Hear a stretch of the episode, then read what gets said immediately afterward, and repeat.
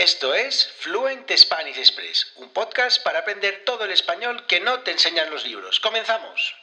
Muy buenos días, bienvenidos, bienvenidas a un nuevo episodio de Fluent Spanish Express Podcast. Todos los días de lunes a viernes, contenidos con consejos, con recursos y recomendaciones para llevar vuestro español al siguiente nivel. Hoy, jueves 10 de marzo de 2022, episodio número 198 de Fluent Spanish Express Podcast, un episodio en el que vamos a hablar sobre algunas palabras que tenemos en el diccionario español, pero que no tienen una traducción literal en inglés. Y es que a lo largo de las clases con mis estudiantes, pues me encuentro habitualmente expresiones, palabras que nosotros tenemos en castellano, pero que pues desgraciadamente no se pueden explicar con un término, con una palabra en inglés, con lo cual, bueno, pues toca hacer un poco más, una explicación un poco más completa. Pero en este episodio os voy a hablar de 10 palabras que tenemos que son bastante habituales, es bastante habitual encontrárselas, y bueno, pues os voy a hablar de esas 10 palabras. Pero antes, mi nombre es Diego Villanueva, profesor de español y director de la Academia Online de Español Fluent Spanish Express, ya sabéis, www.fluentespanish.express, www.fluentespanish.express. Allí por tan solo 5 euros al mes, una suscripción mensual, tenéis acceso a todos los audiocursos sobre la cultura, la cultura española, las costumbres sociales, cómo vivimos, cómo pensamos, cómo actuamos los españoles y las expresiones que utilizamos los nativos. ¿Y todo esto para qué? Para llevar vuestro español al siguiente nivel.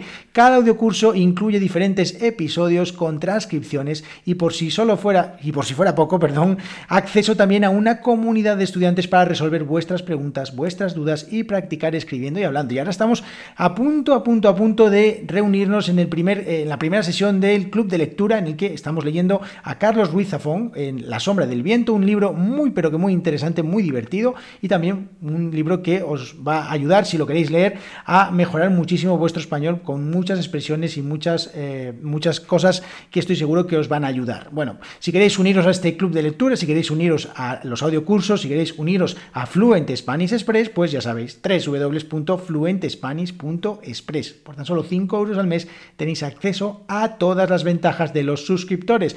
Y ahora sí, llevamos con este episodio de hoy, como os decía, 10 palabras que tenemos en español, pero que no existen en inglés. Bueno, no hay una palabra exacta que defina ese término. Y bueno, hay muchas palabras, hay que decir que hay muchos términos que mm, a veces simplemente por costumbres, porque digamos que se trata de una costumbre social o de una o alguna cuestión cultural que no hay en los países eh, anglosajones y que sí los hay en los países de habla hispana, pero bueno, vamos a ver alguna de ellas. Por ejemplo, eh, podríamos decir que eh, podríamos decir algo así como que los países de habla inglesa no madrugan, pues nosotros utilizamos la palabra madrugar. Eh, tenemos un verbo para levantarse temprano, para levantarse antes de, la hora habitual. Por ejemplo, hoy tengo que, que, madrugar, ¿vale? Sin embargo, en inglés tendríamos que utilizar un adverbio de tiempo, tenemos que utilizar el verbo early en wake up early, con lo cual tendríamos, no tenemos una palabra o no tiene una palabra exactamente que defina este término, madrugar, ¿vale? En el lado contrario, trasnochar. ¿Qué significa trasnochar? Bueno, significa no dormirse directamente, eh, acostarse muy tarde, irse de fiesta, por ejemplo, trasnochar, bueno, no exactamente irse de fiesta, sino más bien eh, no acostarse a la hora habitual, sino acostarse un poco más tarde. En inglés no existe una palabra que yo sepa así, es to stay up all night. Entonces, en este caso, trasnochar es una palabra que nosotros también utilizamos y, bueno, pues también como un verbo. Otra palabra, y esta es como os decía, de tema cultural, la sobremesa. After dinner conversation. Ok, en inglés eh, hablamos, hablan de after dinner. Nosotros la sobremesa normalmente es después de la comida, a mediodía. Con lo cual, bueno, pues esta palabra para nosotros sobremesa es claramente una, eh, una cuestión cultural, una, costumbre, una cuestión de costumbres. Y de hecho, en el audio curso sobre las bebidas alcohólicas en, eh, que tenemos en www.fluentespanish.express, dedico un episodio entero a hablar sobre la sobremesa. ¿Qué bebidas alcohólicas se beben? Que se hace en la sobremesa, todas esas cuestiones culturales de la tradición eh, aquí en España. Así que si queréis eh, saber más sobre la sobremesa, pues ya sabéis, www.fluentespanish.express. Otra palabra más, antes de ayer o antier.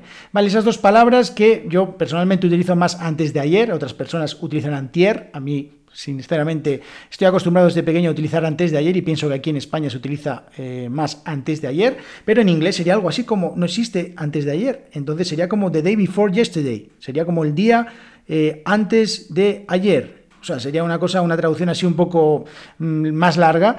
Y, lo mismo pasa con otra palabra que es pasado mañana, the day after tomorrow. Nosotros tenemos, un una, tenemos una expresión para hablar de ese día, de dentro de dos días. The day after tomorrow, pasado mañana. Otra palabra más, y esta me la encuentro habitualmente porque cuando hablo con mis estudiantes, por ejemplo, de, no sé, series de Netflix o de HBO o lo que sea, pues hablamos de estrenos, estrenar, ¿vale? En este caso, en inglés sería algo así como to launch o to release, release pero mm, también podemos utilizar la palabra estrenar para estrenar una prenda de ropa, por ejemplo, ¿no? Y en este caso, pues sería algo así como to show for the first time o algo así. No, tenemos, no tiene exactamente una expresión que, eh, eh, pues digamos, sirva para hablar como nosotros hablamos del verbo estrenar o incluso estreno, ¿no? Como sería algo así como la premier, no sé. Bueno, otra palabra más. Merienda. La merienda, que sería snack, ¿no? La merienda para nosotros es la comida que hay entre el almuerzo del mediodía y la cena, es una ahí a media tarde, depende a la hora que quieras hacerlo, pero normalmente pues puede ser entre las 5 y las 6 de la tarde, pues nosotros utilizamos la, eh, la, palabra merienda como, como, sustantivo y el verbo merendar también para esa comida. Eh, una de las curiosidades que tiene el castellano y que me encanta es que todas las comidas tienen su propio verbo, con lo cual eso es muy interesante también. Otra palabra más, cuñado, cuñado que para nosotros es, eh, sería como en inglés brother-in-law, pues tiene su propia palabra cuñado y además cuñado en España tiene una acepción o tiene una, connotación, digamos, muy negativa. Y es que una persona que a la que decimos que es un cuñado no tiene por qué ser necesariamente un familiar, sino que es esa persona que sabe lo toda, que pues que se cree que lo sabe todo, que además tiene opinión sobre todo y que es una persona pues que eh, siempre intenta sentar cátedra, que siempre pues cree que lo que él dice va a misa o es verdad, una verdad absoluta. Así que esa palabra de cuñado o cuñado pues sería eh, otra palabra interesante. Otra más, venga, la novena, el puente, un puente. Vale, no estamos hablando de un puente de la construcción, sino cuando nosotros aquí en España tenemos, por ejemplo, un viernes que es festivo o un lunes que es festivo, pues hablamos de puente, hablamos de lo que sea en inglés un long weekend. Entonces, en este caso, el puente, el puente sería, eh, para nosotros es una, una, palabra muy habitual. Tener, pues el lunes es festivo y es puente, tenemos un puente. Pues esa palabra exactamente no existe en inglés. Y ya la última es tutear, tutear. Y es que en España ya sabes que se puede hablar de tú o de usted, no tenemos, esa, tenemos esa particularidad con el, castellano, y entonces, eh, pues a veces simplemente, si te están hablando de usted, simplemente pues, puedes decir algo así como tuteeme o eh, tuteame y ya está. Simplemente esta palabra tutear que no existe exactamente en inglés. Así que bueno, espero que os hayan gustado estas 10 palabras que tenemos en castellano que no existen en inglés, y esto ha sido todo por hoy. Muchísimas gracias por vuestras valoraciones de 5 estrellas en Apple Podcast, en Spotify, por, por vuestras reseñas. Ya sabéis, nos vemos todos todos los días de lunes a viernes aquí en Fluent Spanish Express Podcast y si queréis aprender todo el español que nos enseñan los libros en www.fluentespanish.express. Hasta mañana.